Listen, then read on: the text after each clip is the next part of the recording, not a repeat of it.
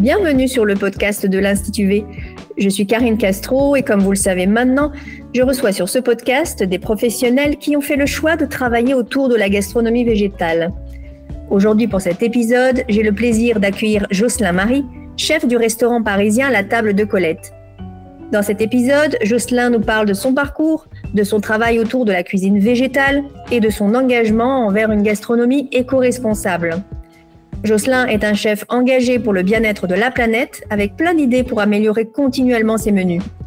Avec son équipe, il anticipe les changements et amène le végétal à un niveau supérieur dans une démarche globale et cohérente. Un échange en toute amitié qui sonne aussi mes retrouvailles avec Jocelyn que je n'avais pas vu depuis longtemps et qui vous apportera, je l'espère, des sources d'inspiration. Je ne vous en dis pas plus et je laisse place à ma discussion avec Jocelyn.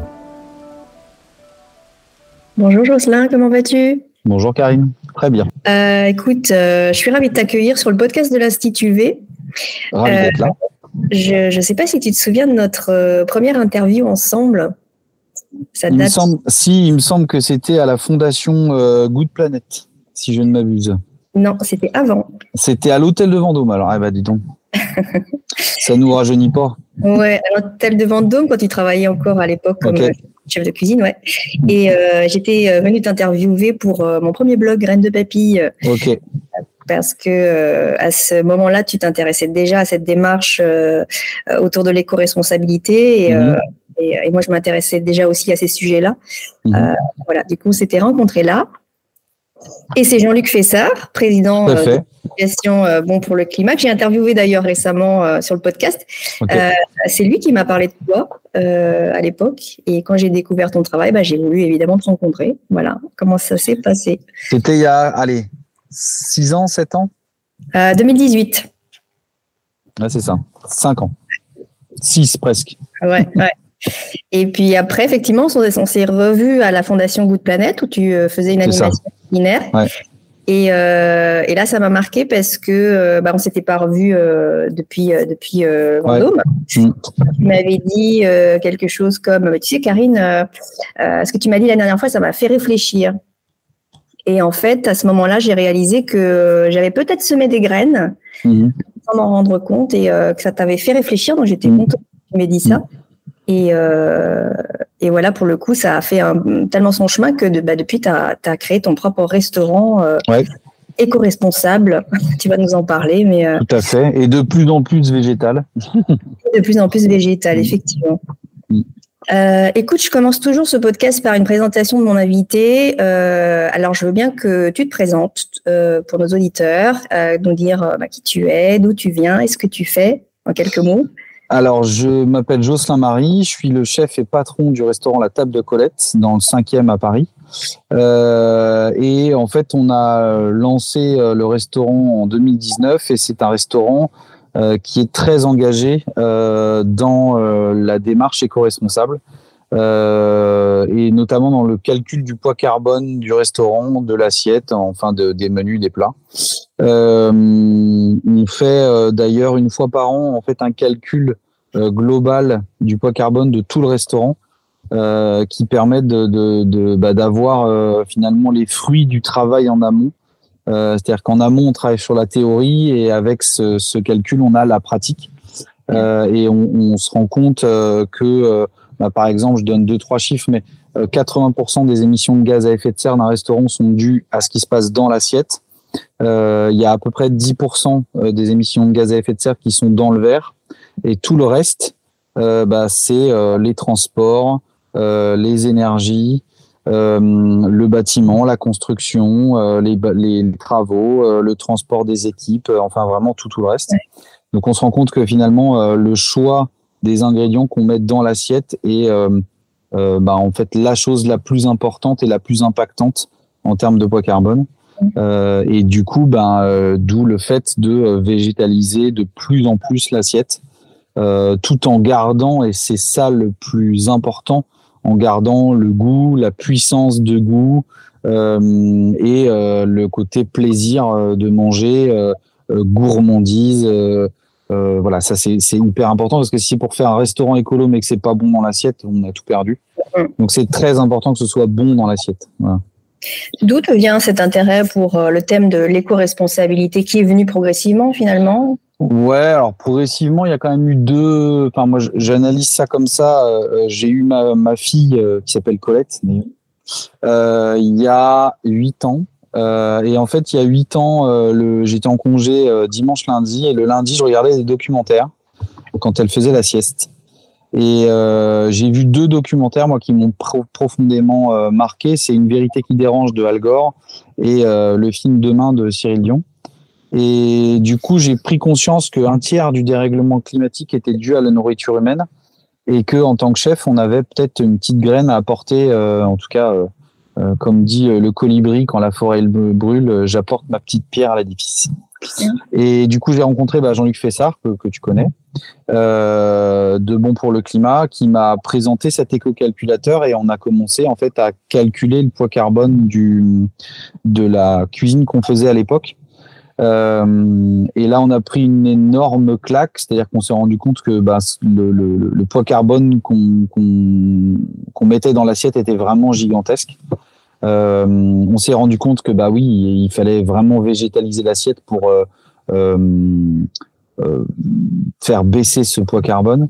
Et on s'est rendu compte de la difficulté que c'était de faire baisser le poids carbone parce qu'il fallait bah, finalement travailler que des légumes et on s'est rendu compte que ben, finalement, la cuisine qui a été godifiée depuis 300, euh, 400 ans est une cuisine qui est orientée vers la viande et le poisson.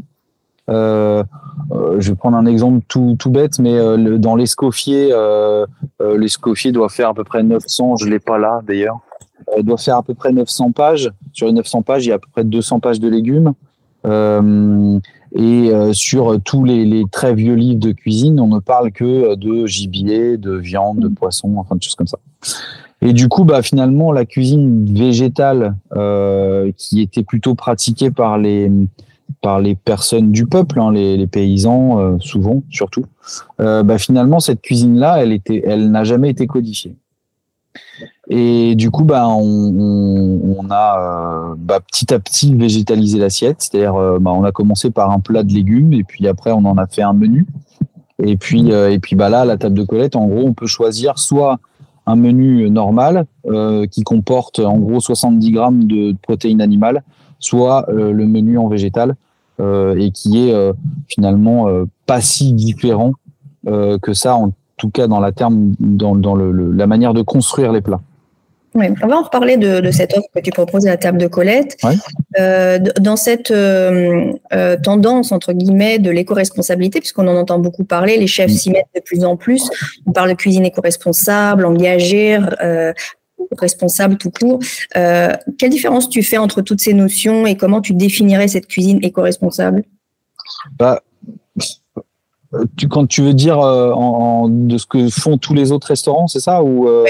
C'est quoi la définition d'une cuisine éco-responsable? Et, est-ce que les restaurants font à peu près les mêmes choses en fait dans cette thématique-là, où chacun apporte, enfin travaille sur un levier en particulier plutôt qu'un autre bah, Je dirais, je pense qu'on est en train de construire la cuisine de demain. donc pour le moment, on est, il y a on va dire c'est quand même un peu plus qu'un frémissement parce que euh, plus les générations sont jeunes et plus elles en parlent et plus c'est important pour elles. Euh, et alors je veux pas rendre clivant en termes de génération parce que je veux pas résumer au fait que euh, les vieux font que de la viande et les jeunes font que des légumes. C'est beaucoup plus compliqué que ça. Je vais prendre l'exemple de Lousteau de Beaumanière qui a sorti euh, dans les années 60 ou 70 les premiers menus totalement végétal et à l'époque ils avaient trois étoiles Michelin. Aujourd'hui, euh, on en entend, euh, enfin, obtenir trois étoiles Michelin avec euh, que des légumes, c'est possible. Mm. mais je pense que ça, ça, ça va à peu près dans tous les sens et c'est ça qui est intéressant, c'est qu'on se rend compte qu'il y a beaucoup de chefs qui cherchent des solutions. Il y en a qui sont 100% produits français, il y en a qui sont que végétal, il y en a qui font très attention à la viande et aux poissons qu'ils achètent, ce qui est aussi pas une mauvaise solution. Euh, mais euh, en termes, parce qu'il y a le combat de, du poids carbone, mais il y a aussi le combat contre la biodiversité, enfin l'érosion de la biodiversité. Euh, et, et, du coup, euh, je pense que pour le moment, définir ce, cette cuisine entre guillemets éco-responsable, je pense pas que est-ce qu'on peut dire que c'est déjà une tendance, comme la cuisine nouvelle, par exemple, mm. ou est-ce que on n'en est pas encore là?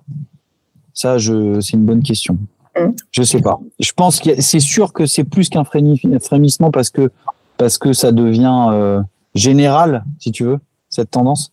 Mais mais de là à dire que bah, je pense pas qu'on puisse dire que c'est une tendance parce que parce que pour moi euh, c'est beaucoup plus que ça. C'est-à-dire que euh, demain, euh, là cet hiver, on a eu des réels problèmes autour des énergies. Alors c'était dû à l'économie, mais les énergies les énergies fossiles tendent à disparaître et du coup les énergies vont coûter beaucoup plus cher.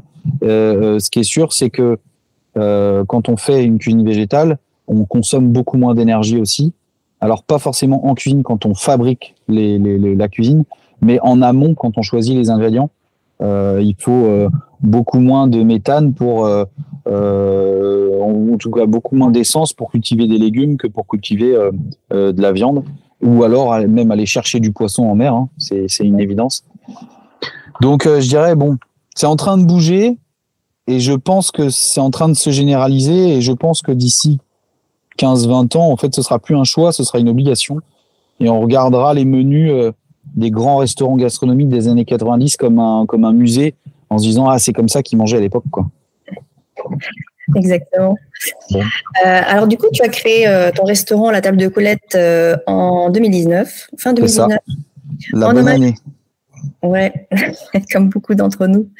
mais ça fonctionne pour l'instant. Ouais, clairement. Ça, ça, ça, marche bien. Mm. un restaurant en hommage à ta grand-mère Colette et à ta fille Colette. Alors, c'est pas ma grand-mère. Pour la petite histoire, mon grand-père euh, m'avait raconté une histoire euh, de l'arrivée de Colette euh, dans un village qui s'appelait Saint-Coulon à l'époque, village où eux ils avaient une maison là-bas. Et, et, en fait, cette histoire m'a marqué. Et, et puis surtout, c'est en hommage à ma fille parce que parce que bah, quand on fait un restaurant éco-responsable, comme on dit, on, n'hérite pas la terre de nos ancêtres, mais on l'emprunte à nos enfants. Et c'est un, proverbe indien, si je ne m'abuse. Euh, et tout ça pour dire que, ben, euh, ouais, on est, on est, euh, on, est le gardien de, de ce qu'on va transmettre à nos enfants. et quand on a cette vision-là, ben, on se dit, ben voilà, qu'est-ce que, dans quel état je vais laisser la terre à mes enfants. Et je pense qu'aujourd'hui, la vraie motivation euh, de beaucoup d'écolos. Alors je dis écolo entre guillemets parce que c'est pas du tout politisé, c'est une écologie civile. Euh, c'est juste se dire, bah, on se rend compte que il y a une problématique et essayons tous ensemble de la résoudre. Point. Mmh. Euh, euh, enfin, tout ça pour dire que oui, l'origine de la table de Colette, c'est c'est en l'honneur de ma fille, parce qu'à l'époque, j'avais pas encore mon fils, donc sinon je l'aurais appelé Colette et Lucien, mais c'était pas le cas encore. Euh, mais euh, mais c'est pour leur transmettre quelque chose, quoi. Du coup, comment tu as construit tes menus euh, au restaurant? Alors, je sais que tu les as fait évoluer en, y mettant un peu plus de végétal progressivement. quelle était ton idée derrière la tête? Bah, Quand on a commencé, c'était vraiment de proposer des menus avec une consommation carbone, on va dire, autour de la, limite que l'ADEME nous pose. C'est-à-dire que l'ADEME dit pour un repas, euh, en, moyenne, un repas en France euh, consomme entre 2500 euh, et 2800 grammes de CO2. Donc nous, en fait, c'était de proposer un repas gastronomique qui est censé polluer beaucoup plus, mais le, proposer aux alentours de ce, ce, cette consommation carbone. Et puis en fait, plus le chef de cuisine qui, que je suis aime jouer avec les légumes, plus j'ai joué et plus je me suis pris au jeu. Et finalement, plus la viande et le poisson commencé à disparaître. Euh, au début, c'était l'élément principal. Euh, il y a, euh, on va dire, un an et demi, c'est devenu l'élément secondaire, c'est-à-dire qu'on mettait vraiment la garniture, entre guillemets, la garniture en avant et le, poisson était vraiment un accompagnement. Aujourd'hui, c'est, on va même au-delà, c'est quasiment un condiment, c'est-à-dire que c'est une bouchée que tu prends à côté de l'assiette, mais c'est vraiment le cœur du travail, il est vraiment dans le, végétal. Quoi. C'est-à-dire qu'on parle de, on parle de courgettes, on parle de fenouil, on parle de petits pois. On va pas parler, tout, du tout parler d'huîtres ou de canard ou de cochon. Quoi. D'ailleurs, c'est la définition de la gastronomie végétale que tu m'avais donnée quand je t'avais interrogé à la Fondation Good Planet. Tu te souviens ah Non, pas du tout. J'avais dit quoi? Bah, Que c'était euh, effectivement inverser la tendance, c'est-à-dire mettre plus de végétal euh, et, mettre vraiment la, part animale en, en, en, option, en petite touche, euh, en condiment. tu vois, j'avais déjà cette vision-là à l'époque. Mais là, le, le, tout le travail qu'on fait en ce moment, justement, c'est ça, c'est de se dire euh, comment tu fais pour remplacer un jus de volaille qui est quelque chose d'une puissance euh, incroyable et d'une gourmandise incroyable. Comment tu fais pour le remplacer par une sauce à base de légumes? Euh, Donc on va alors forcément, on va mettre du légume dedans, mais on va utiliser les fermentations, on va utiliser l'acidification, on va utiliser le, le, centrifuger, mais on va aussi sur certains légumes, on arrive à faire vraiment comme un jus euh, de volaille, c'est-à-dire euh, transformer, enfin changer la volaille par ce légume et, et en faire en faire une sauce quoi. et ça, bah, c'est le recherche et développement qui fait, qui fait ça. Quoi. C'est jouer aussi sur les techniques, sur votre savoir-faire du geste. ouais, c'est ça. C'est ça. C'est en fait récupérer les techniques que moi j'ai appris quand je travaillais chez Jacques Chibois ou Marc Menot ou, ou Joël Rebuchon et de se dire bah voilà on transforme ça et puis on le met en végétal quoi. Et ça marche. Et ça marche très bien ouais. Ça marche très bien.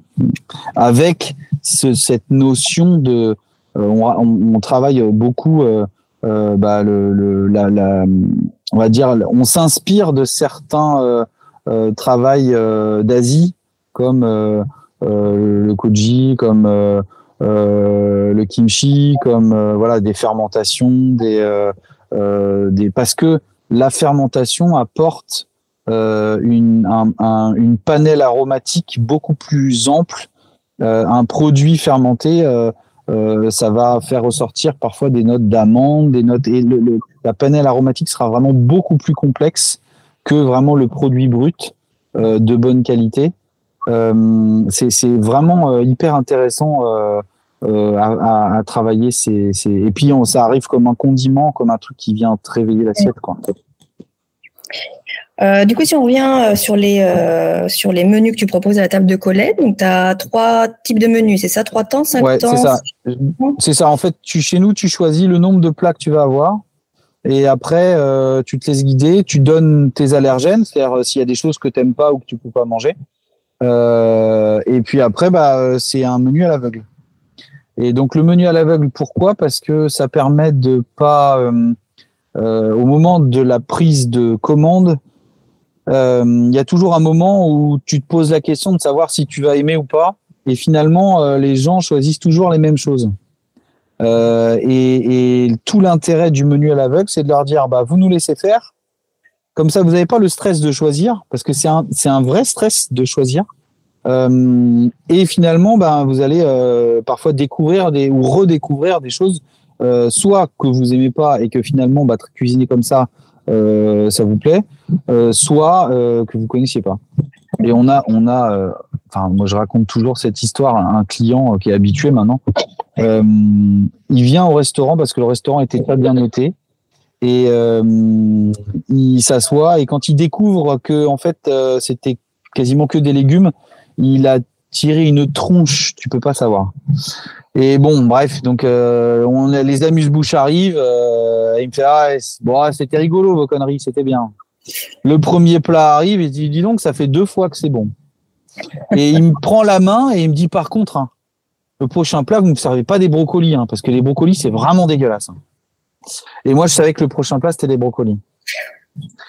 Donc j'apporte l'assiette, je lui pose l'assiette, et là il me regarde, il me fait vous foutez de moi, sans déconner.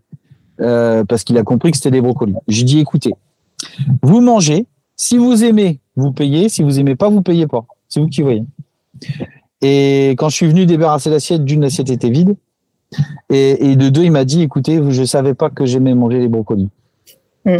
Et c'est un client qu'on revoit euh, régulièrement. Il vient euh, tous les six mois à peu près avec sa famille. Pourquoi? Parce que sa fille est végétarienne, que lui, il adore manger euh, des bonnes choses et qui dit, bah en fait ici, ma fille est contente et moi aussi parce que je sais que je vais bien manger. Et quand j'ai été obligé de retirer le brocoli de la carte, je me suis fait engueuler. Vas-y, c'est pas normal, tu, c'est n'importe quoi. Pourquoi t'as enlevé le brocoli euh?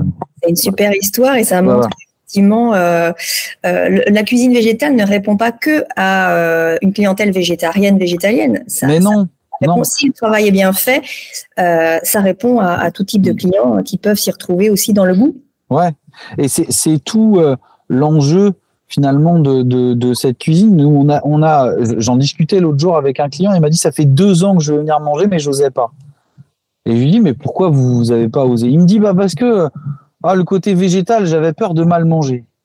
Les appréhensions.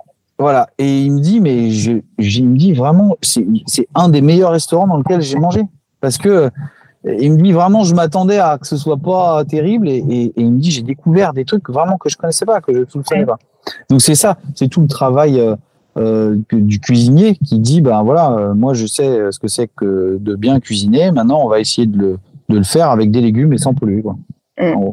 Et euh, il y a un rôle aussi pédagogique, c'est-à-dire tu, tu, tu leur apprends à aimer certains aliments différemment, ouais, tirer ses appréhensions mmh. et ses a priori. Mmh. Les légumes, c'est un des, un des ingrédients qui a le plus de d'appréhension. C'est-à-dire qu'il y a des gens qui disent ah non mais ça vraiment euh, c'est pas possible. Et puis c'est alors ça je sais pas si tu sais mais le, le, le sens, le goût, c'est le seul sens euh, qui arrive directement dans le cerveau au niveau des émotions et qui passe pas par la conscience. Et du coup c'est ça aussi, qui provoque euh, euh chez les clients cette espèce de d'émulation qui, dit que en gros ben ouais soit j'aime soit j'aime pas.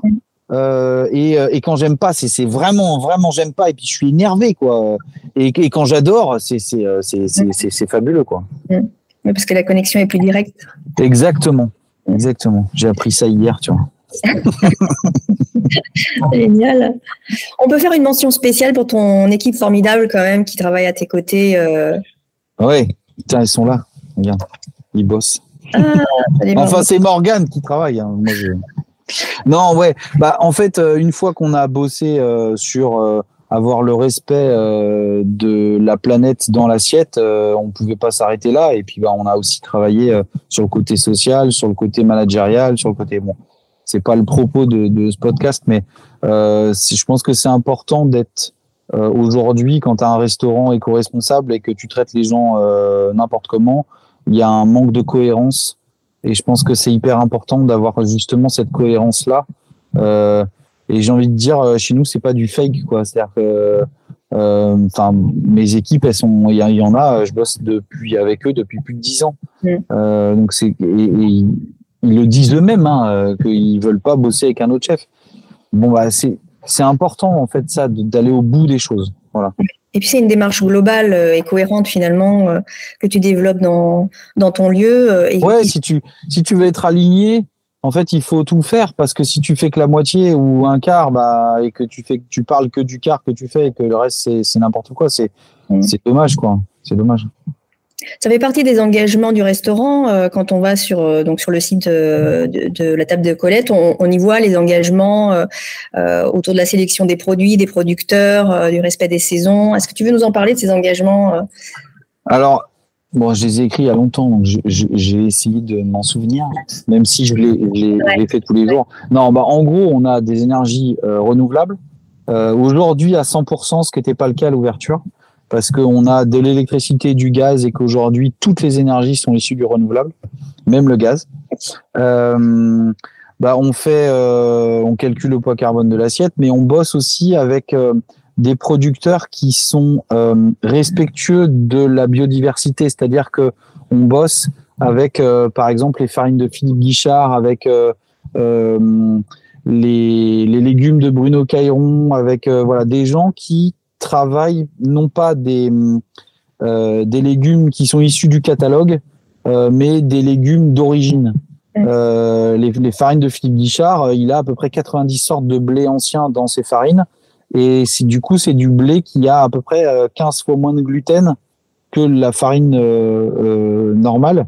et du coup, ben, pas, quand tu as des gens qui sont intolérants au gluten, chez nous, ben, le pain de Philippe, en général, ça passe. Euh, et on n'utilise que les farines de Philippe Guichard. Il n'y a pas d'autres types de farines. On prend que, que les farines de Philippe Guichard. Donc, il n'y a pas, euh, quand on fait un gâteau, c'est avec les farines de Philippe, quoi. Bah, les légumes sont à très grande majorité issus de, ces, espèces anciennes. parce que ben ouais la courgette Zappellito, la courgette longue de Nice, ben c'est important d'avoir l'origine de ces graines et pour le respect aussi de la biodiversité. Euh, pour mémoire, l'histoire du catalogue, c'est en gros euh, les gros semenciers mondiaux se sont mis d'accord en disant bah voilà en France euh, vous aurez le droit de faire pousser cinq types de, tomates, cinq types de courgettes, alors que des espèces de tomates il en existe 600 voire beaucoup plus que ça. Et, ça c'est absolument anormal et, nous on se révolte contre ça. Euh, contre euh, cette obligation légale euh, de dire ah ben non vous n'avez pas le droit de vendre ce, type de, de tomates parce que bah, nous ça nous arrange pas financièrement c'est pas intéressant et vu que c'est nous qui fournissons les graines à l'humanité ben c'est nous qui décidons et ça enfin voilà alors c'est là où la table de collecte devient un établissement très militant euh, c'est-à-dire que nous, on va privilégier les fournisseurs, même à mettre plus cher, parce que forcément, il y a moins de rendement. Mais euh, euh, les tomates de Bruno Caillon l'été, ça pousse au mois de juillet, pas avant. Hein. Il n'y a pas de tomates encore chez nous. Euh, et c'est des tomates qu'on paye quasiment 10 euros le kilo. Et au niveau de la localité, tu vas jusqu'où? Je fais produits français. et après, tout ce qui ne pousse pas en France métropolitaine et dont j'ai besoin, type chocolat, café, euh, voilà, là, on va le chercher euh, dans le monde entier, mais euh, on fait très attention à la manière dont c'est élevé et à la manière dont c'est amené jusqu'en France. Parce que je crois que c'est avec toi qu'on avait eu cette discussion autour de, du fait qu'un chef en ville ne travaille pas de la même manière qu'un chef en, campagne. Quoi. Il n'a pas accès aux mêmes fournisseurs. Aux mêmes... Bah, c'est sûr quand tu es en ville euh, aujourd'hui, moi j'ai pas des poireaux qui poussent à 30 mètres, euh, j'ai pas des carottes euh, qui poussent à 50 mètres et je suis obligé d'aller les chercher dans les filières d'approvisionnement des centres-villes. mais par contre, on peut quand même sélectionner les bons producteurs et faire attention quand même d'où ça vient. Après, pour l'histoire de, de, du transport, au niveau du, du, du, calcul du poids carbone, euh, quand tu prends par exemple un kilo de carottes, le transport de la carotte représente 15% seulement des émissions de gaz à effet de serre. Donc ça veut dire que il vaut mieux, euh, moi je donne toujours cet exemple-là, un kilo de veau euh, local, c'est-à-dire euh, qui, qui, est euh, élevé et abattu à 50 mètres du restaurant, euh, c'est 35 kilos de CO2 dépensés, un kilo. Un kilo de carottes euh, qui pousse et qui est élevé à l'autre bout du monde, en Afrique du Sud, euh, c'est à peu près un kilo. Mm. Donc on a 35 kilos d'un côté et un kilo de l'autre. Il y en a un qui est local et qui pollue énormément, et il y en a un qui est pas local, qui pousse à l'autre bout du monde mais qui pollue pas. Donc, quand on prend conscience de ça, que le transport, ben, finalement, c'est très faible en émissions de gaz à effet de serre, euh, ben, c'est là où on s'est dit, la France, voilà, c'est bien. Ouais. Et il y a une autre chose qui est aussi hyper impactante, euh, c'est la saisonnalité. Euh, je donne cet exemple-là, la fraise. Quand la fraise pousse en pleine terre au soleil, euh, un kilo de fraise, c'est à peu près 350 grammes de CO2 dépensé. Quand la fraise pousse hors sol, sous serre chauffée, et elle peut être en même temps sur les étals du marché c'est 1,3 kg. Donc il y a 1 kg de différence entre saisonnalité et hors saison. Donc nous, on va faire très attention à ça. Euh. Quand on bosse avec les asperges de Sylvain Erard, bah Sylvain Erard, il met pas euh, la technique pour faire pousser des asperges en janvier ou en décembre. C'est euh, t'enterres euh, de, des, les, les graines d'asperges dans la terre et dans la terre, tu fais passer un tuyau d'eau. Quand tu balances de l'eau chaude, ça chauffe la terre, l'asperge pousse. Et mais ça, cette eau, faut la chauffer et pour la chauffer, ben faut faire une dépense carbone. Alors que quand on laisse faire la nature, eh ben euh, l'asperge elle pollue beaucoup moins. C'est finalement s'intéresser vraiment à toute la chaîne. Hein, c'est ce que ce qu'on dit depuis très longtemps. Euh, c'est vraiment analyser euh, l'impact environnemental du champ à l'assiette. C'est ça, exactement, exactement. Et quand on commence à s'y intéresser, on se rend compte que bah, plus ça va et plus ça devient très compliqué. Euh, je vais donner un exemple. Euh, on s'est renseigné. Alors là, on parle uniquement du poids carbone. Bon, je sais l'exemple qui va pas te plaire, je fais exprès. Euh, on a étudié en fait un litre de lait, de lait de vache, élevé dans la laiterie qu'on a sélectionnée, qui est hyper respectueuse de l'environnement, de la biodiversité et du respect de l'animal. Ils ont à peu près 180 critères de respect de, de, tout ce qui est euh, comment la vache est nourrie, comment elle est abattue. Euh, enfin, vraiment, il y a vraiment toute la chaîne. Et un litre de lait euh, type végétaux, genre noix de cajou, alors sans aucun label. Et eh ben, la différence de poids carbone, elle est plus importante sur le noix de cajou que sur le lait de vache. Et c'est pour ça qu'il faut, en fait, alors, aller bien au-delà. Et je ne dis pas ça pour dire je suis contre les laits végétaux, pas du tout. Euh, je dis attention, il faut se renseigner pour savoir comment la noix de cajou elle pousse. Et la noix de cajou, je sais, enfin, tu, toi tu dois connaître le débat euh, sur la manière dont euh, les noix sont décortiquées, sur le massacre social, sur le massacre environnemental que ça provoque. Et si je dis toujours attention à la manière dont on achète les produits, c'est pas parce que ça a l'air éco-responsable que ça l'est. Tout à fait. Et, et, euh, et bien évidemment qu'il y a euh, des laits végétaux qui sont de très bonne qualité, et qui sont très intéressants et qui sont, euh, euh je, je, loin de moi jeter la pierre euh, à tous ces produits-là, mais je dis juste attention, c'est pas parce que ça a l'air que c'est. Oui, il, y a il faut aller au-delà de ça il y a une information vraiment à aller chercher.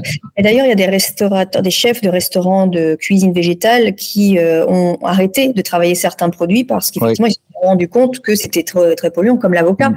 L'avocat, euh, c'est un produit excellent pour, mm. pour, faire un tas de choses en cuisine végétale, en pâtisserie, mais très polluant.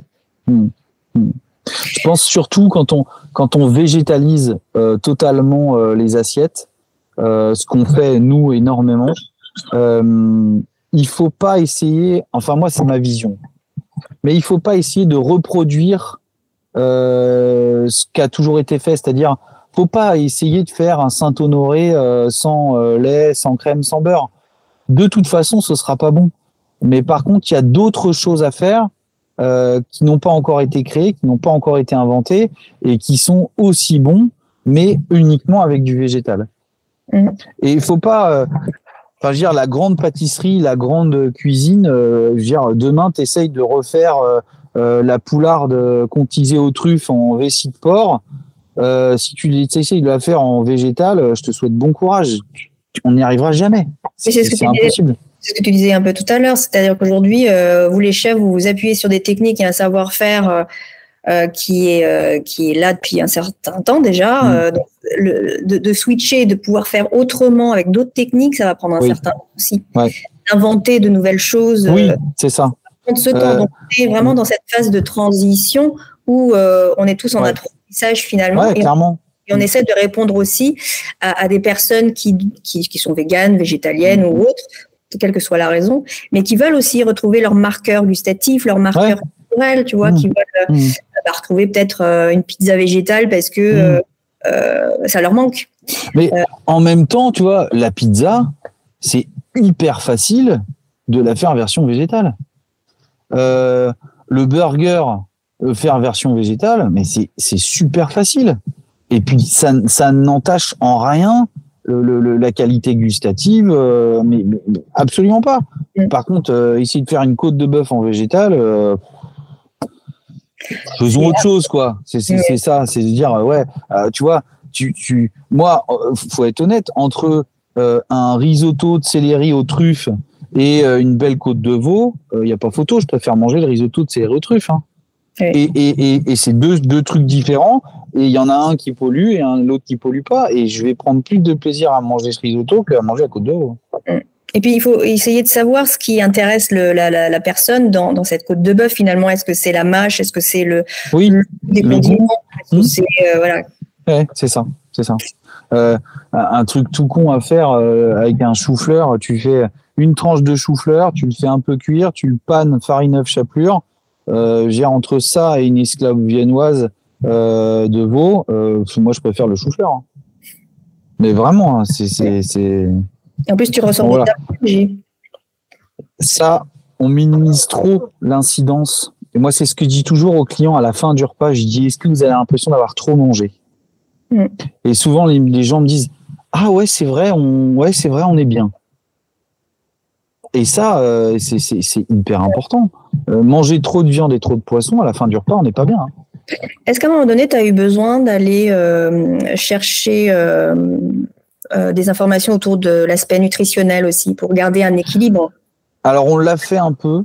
Je, je pense que c'est des sujets sur lesquels j'y reviendrai.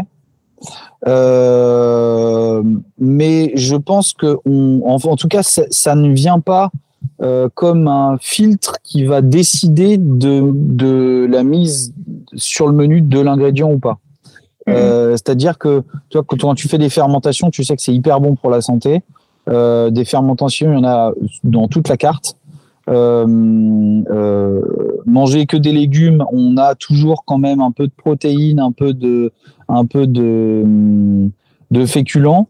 Euh, mais en fait, on le fait naturellement sans vraiment se poser la question euh, de euh, est-ce que le menu est parfaitement euh, euh, bon, Équilibre. pour- ouais, équilibré en termes de santé. Après, on se rend compte que euh, naturellement, quand tu réfléchis au poids carbone et que tu réfléchis à la saisonnalité, finalement, tu vas apporter euh, de manière avec des ingrédients de proximité. euh, tu te rends compte que finalement, les ingrédients qui poussent autour de toi à cette saison-là, à ce moment-là, euh, sont bien pour ce que tu es en train de vivre actuellement. Oui. Euh, je te donne un exemple tout bête. L'hiver, il y a du chou, des pommes de terre. Bah, L'hiver, tu as plus besoin de féculents. Euh, L'été, tu as besoin de vitamines, euh, de soleil. Bah, t'as- tu vas les trouver beaucoup plus dans les, dans les, dans les légumes. Et finalement, de respecter ces deux règles-là, euh, la santé qui n'est pas une règle qu'on va suivre réellement en tant que règle, bah, finalement, on le respecte quand même. Oui, sans le, sans le vouloir, sans le savoir. Quoi. Ouais, c'est ça. Parce que ça peut arriver que certains chefs créent des menus 100% légumes, qui, qui peut être une option effectivement à un menu traditionnel qui va répondre à une clientèle plutôt flexi, tu vois, mais euh, euh, qui va pas forcément répondre au niveau nutritionnel à euh, quelqu'un qui est euh, tout le temps végétalien, euh, qui a ce Mm. régime-là Mm. continuellement. Il a besoin quand même à chaque repas d'avoir un équilibre. Mm. Donc ça veut dire euh, avoir la, la légumineuse, la céréale avec les légumes. Et ça, on le retrouve pas toujours dans tous les menus. Non, c'est sûr. Je pense, nous, on en met quasiment à chaque fois. Tu vois, là, en- en- actuellement, on a encore. euh, euh, non, on a remplacé le- les lentilles par les petits pois, mais on a quand même dans le petit pois euh, du pois cassé. On n'en a pas énormément, mais on en a toujours un peu. Mais parce que, parce que euh, le légume, le- la légumineuse, c'est hyper intéressant. Euh, le sarrasin, c'est hyper intéressant. Ouais, c'est Morgane qui nous parle à côté. Euh, non, c'est hyper intéressant en termes de texture. Euh, on arrive, euh, on a réussi à trouver un truc euh, pour, euh, en gros, en faire du popcorn. Et on fait des popcorn de pois cassés. Tu as la sensation d'avoir un, un petit pois croustillant. Génial. hein. Et c'est tout l'intérêt du cuisinier qui cherche euh, des solutions. Si on parle un petit peu de communication, euh, cette, euh, enfin, la communication se ressent aussi dans, dans, dans ce que tu proposes dans tes plats. Je me Mm. souviens euh, de, du verger l'estran euh, sur un rejet dans l'océan. En fait, tu, tu Mm. faisais appel déjà à, à des souvenirs de, de ta Bretagne. Mm. Euh, Est-ce que c'est toujours le cas? Est-ce que tu vas euh, essayer de chercher aussi des, des titres de menus qui sont évocateurs pour appeler le végétal? Je pense qu'à ce niveau-là, on a beaucoup évolué. Dans le, la manière dont la, construction du plat, euh, je vais plus. Avant, je partais euh, d'une émotion d'enfance et après, j'essayais d'en faire, euh, de retransmettre l'émotion dans l'assiette. Aujourd'hui, je vais m'attacher à trouver une technique de cuisson sur un légume ou de trouver la meilleure manière de faire manger le légume. Et en fait, c'est ça qui va susciter l'émotion. Euh, et puis après, finalement, le, le, le souvenir, en tout cas l'émotionnel. enfin, moi, je suis un joueur, hein. donc le côté un peu enfantin, il va venir naturellement dans la création du plat. Mais avant, je pense que je le forçais. Aujourd'hui, je le force plus. Ça vient naturellement. Donc, est-ce que tu peux nous donner des exemples de, ce que ça donnerait? Bah, Par exemple, on a, un, en, en, en entrée, on a euh, en fait un espuma de petits pois, donc une purée de petits pois très mousseuse. Euh, enfin, c'est pas mousseux, c'est entre une mousse. En gros, c'est la même texture qu'une mousse au chocolat, mais avec le petit pois. Et le côté salé, le côté gourmand du petit pois, euh, qui est déposé sur un petit ragoût petit pois oignon. On a créé en fait un gel vinaigre de cidre et estragon on a fait euh, en fait fermenter des feuilles d'estragon euh, au vinaigre.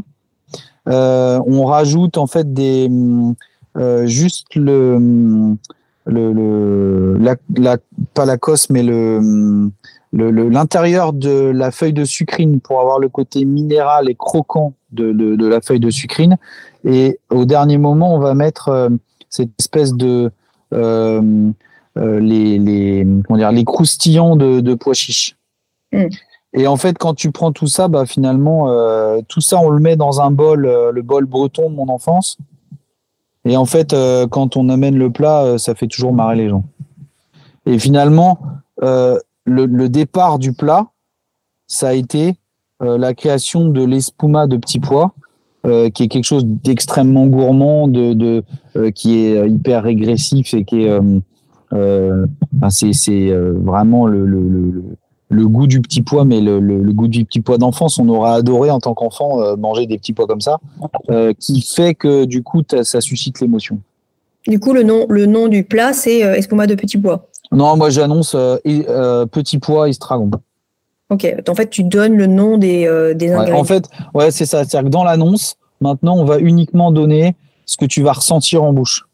Ouais, avec quand même, tu, poses le décor au niveau visuel, avec les éléments. Euh, ouais, c'est ça. Il y a même un, un, dessert, on joue avec ça avec Louise. Euh, il y a un dessert, euh, actuellement le dessert à la fraise. quand tu le vois arriver, tu vois pas du tout de fraise. Et quand tu vas le manger, tu ne vas sentir que la fraise. Excellent. Il faut venir manger. Donne-le à la bouche, là, il faut que je revienne. En tout cas, sur le site, on peut lire, euh, ce qui n'existait pas avant, euh, une petite phrase qui dit Nous vous proposons également ce menu en version exclusivement végétale. Exactement. Exactement. ça, c'est nouveau depuis. Ah, ça a un an à peu près, je pense. À peu près. Parce, que, je, parce que je me suis rendu compte que finalement, tu vois, en changeant ce système de création de plats, euh, je me suis rendu compte que de retirer la viande ou le poisson, ça ça ne changeait strictement rien. En fait, il y a tellement de boulot sur le légume que finalement de retirer la viande ou le poisson, euh, ça change rien. Ouais. sur la qualité du plat. Ouais. Est-ce qu'il y a des mots ou des messages en particulier euh, que euh, toi, l'équipe, vous utilisez pour mettre en avant la démarche? On a parlé des responsabilités végétales. Est-ce que, en termes de communication, que ce soit sur le site ou sur les réseaux sociaux, est-ce qu'il y a des mots, des messages que vous passez différemment? Bah, Déjà, on affiche les engagements du restaurant sur toutes les cartes. Euh, de deux, bah, on est quand même euh, trois cocottes écotables et on travaille avec euh, des associations qui certifient le fait qu'on soit un restaurant éco-responsable. Parce que c'est pas le tout de le dire, mais il faut quand même aussi le, prouver. et après, en soi, on, l'objectif, c'est pas non plus d'aller jusqu'à en parler aux clients à la table. à travers ces engagements et à travers euh, bah, les, récompenses qu'on a euh, grâce à Ecotable et d'autres euh, associations. je pense que la question se pose pas le fait d'être un restaurant éco-responsable. Tu le sais quand tu viens. donc après, le tout, c'est nous, on passe notre temps à leur prouver que en plus, c'est bon. Tout le travail qu'on fait à table, c'est ça. Mm. Et, et, les gens, moi, le plus beau compliment qu'on nous fait très régulièrement, c'est de dire je me suis absolument pas rendu compte que, que j'avais pas pollué. Est-ce que tu vois arriver une nouvelle clientèle depuis que tu végétalises un peu plus? Je vois un changement de mentalité. C'est-à-dire que quand on a ouvert le restaurant, les gens venaient pas parce que c'était éco-responsable. Ils venaient parce que c'était bien noté et que c'était bon. Euh, Aujourd'hui, on a alors et cette part de clientèle est en train de grossir de plus en plus. On a des gens qui viennent parce que c'est un restaurant éco-responsable. Et, et ça, on l'avait pas avant. Et c'est-à-dire qu'en gros, euh, quand ils font, quand ils regardent des restaurants, ils se disent tiens, euh, on veut faire un choix de restaurant. Alors d'une, l'avantage qu'on a nous, c'est qu'on, bah, le fait de végétaliser l'assiette, on est euh, très bon sur les sans gluten, sans lactose, euh, vegan bien évidemment. Euh, euh, et du coup, on a aussi ce côté gastronomique. Et quand tu réunis des grosses tables de 6, de 8, ou dans l'eau, tu as une personne qui est, l'autre jour, on a eu ça, un sans gluten, sans lactose, un vegan euh, et un sans fruits. Bah, Si tu réunis ces gens-là autour d'une table et que tu vas aller chercher un restaurant, euh, je te souhaite bon courage. J'en sais quelque Parce chose. que ça, ça veut dire que sans gluten, sans lactose, sans fruits euh, et vegan, euh, il reste les légumes. Et c'est tout ce qu'il y a. Ça devient en fait, ça devient inclusif finalement parce que ça permet de réunir tout le monde autour d'une table. Ouais, exactement. Exactement. Ça permet de réunir euh, euh, papa qui est euh, d'habitude très viandard, mais bon là, euh, qui a quand même envie de se faire plaisir et qui et qui se prend euh, une belle bouteille de Lucien Lemoine, tu vois, euh, et euh, sa fille végane, mais qui a quand même aussi, euh, enfin je veux dire, euh, les gens aujourd'hui qui sont véganes, c'est qu'ils font attention à ce qu'ils mangent. Euh, c'est pas, ils vont pas, euh, ils ont réfléchi à leur démarche, ils ont réfléchi à ce que ça veut dire de manger. Mm. Donc, c'est des gens qui sont euh, euh, soucieux de, le- du côté gastronomique Et qui aiment manger aussi. et qui aiment manger, bien sûr. Et qui ne mangent pas. C'est c'est hyper important ça que ça reste gourmand. Voilà. Ça c'est hyper important. Comment tu verrais l'évolution de cette cuisine éco-responsable dans les prochaines années? Bah là on est déjà bien. hein. Euh, L'évolution, c'est une bonne question ça. Moi je pense que malheureusement, euh, ce qui va euh, ce qui va arriver, c'est que bah, on va avoir des produits qui vont devenir de plus en plus rares et que je pense que malheureusement dans les années à venir, on va certainement avoir, euh, bah, par exemple, des produits qui vont totalement disparaître qu'on avait avant et qu'on n'en a plus. Mais après, ça veut pas dire que que ce sera pas bon quand même et qu'on trouvera pas de solution et que euh, voilà. Après, euh, c'est sûr, avec le dérèglement climatique, notamment dans le vin, on a en fait les cépages qui étaient plantés dans le sud avant remontent de plus en plus. Euh, tu vois, par exemple, on a un vigneron qui est du côté de Vézelay, donc le nord de la Bourgogne. Et ben, lui, dans les dans les cépages qu'il plante là euh, ces dernières années, il plante des cépages euh, qui viennent du, du Rhône ou même d'Espagne. Euh, parce que euh, bah parce qu'il se dit que ben ils résisteront beaucoup mieux euh, aux sécheresses qui sont de plus en plus intenses. Euh, donc je pense que c'est ça qui va être compliqué euh, dans les années futures, c'est vraiment l'approvisionnement. Pour moi, c'est même pas une question de, de végétalisation de l'assiette. Aujourd'hui, un restaurant euh, qui ne sert que de la viande et du poisson, euh, avec l'augmentation des prix de la viande et du poisson, qui va de toute façon continuer et qui va euh, de toute façon devenir de plus en plus difficile, ces restaurants-là, ils pourront plus se fournir. Donc Mm. ils vont, ils vont de toute façon chercher des alternatives et l'alternative, c'est le végétal. Ouais. Euh, donc, euh, enfin, je veux dire, euh, quel est l'avenir de la grande chaîne spécialisée dans la viande que tout le monde connaît? Je, Moi, je, je, je serais les dirigeants de, de, de, de cette chaîne, je serais un peu inquiet. Parce que euh, comment ils vont faire eux pour continuer à acheter de la viande? Il va y avoir de l'adaptation, de l'adaptation euh, de marché. Ouais, c'est sûr. Alors après, on peut toujours se dire, on va essayer de l'élever, euh, d'élever cette viande en bocaux là. Est-ce que ça va nous donner, est-ce que ça va nous donner du goût, du terroir, de la spécificité euh, Il y a encore du chemin avant d'en arriver à Ouais, ouais, ouais. solution euh, qu'on Ouais. imagine.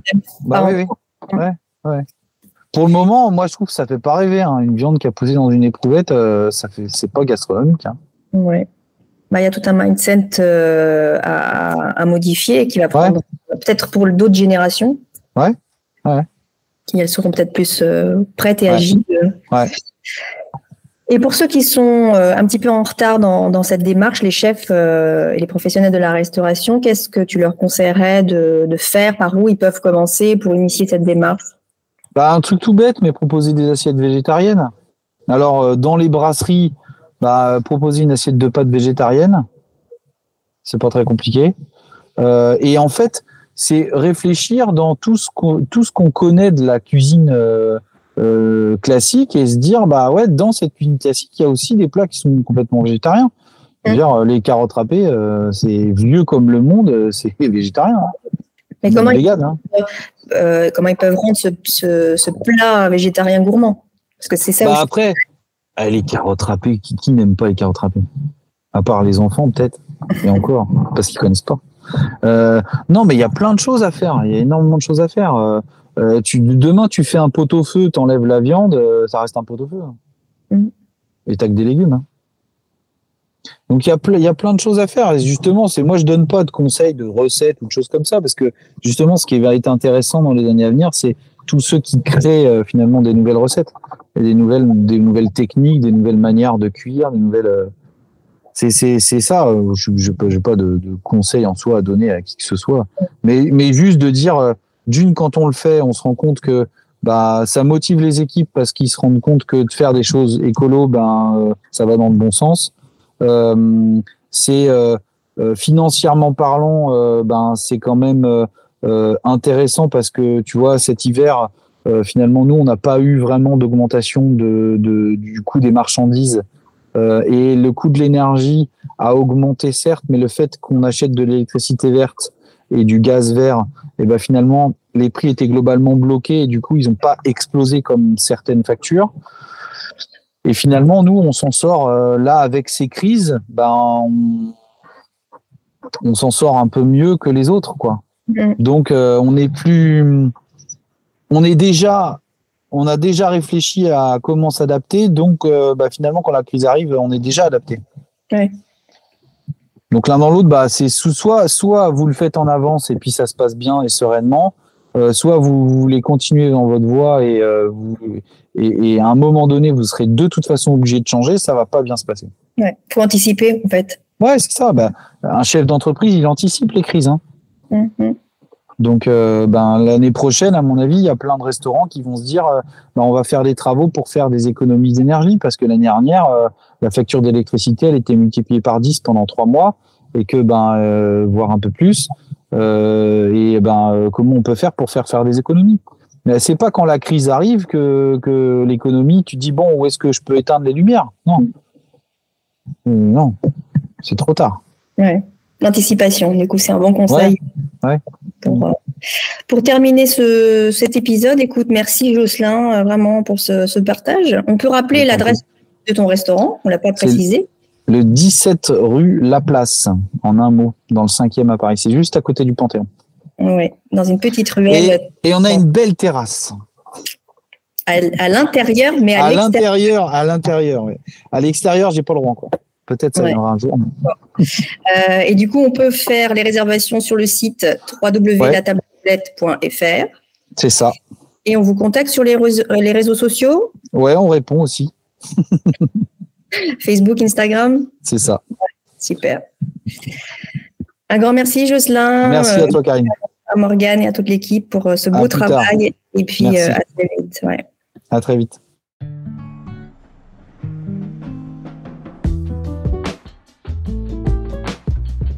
Voilà, j'espère que cette conversation avec Jocelyn vous a plu. Vous pouvez retrouver toutes les informations sur le chef et le restaurant La Table de Colette dans les notes du podcast. N'hésitez pas à partager cet épisode autour de vous si vous pensez qu'il peut être utile à quelqu'un de votre entourage. Et si vous le souhaitez, vous pouvez m'envoyer un message pour me parler de votre projet. Je vous apporte mes conseils pour développer votre offre végétale et je vous accompagne dans votre communication de marque. N'oubliez pas, pour nous donner un coup de pouce, vous pouvez mettre quelques étoiles et un petit commentaire en bas du podcast. Ça nous aide énormément. Je vous dis un grand merci pour votre écoute et à bientôt pour le prochain épisode.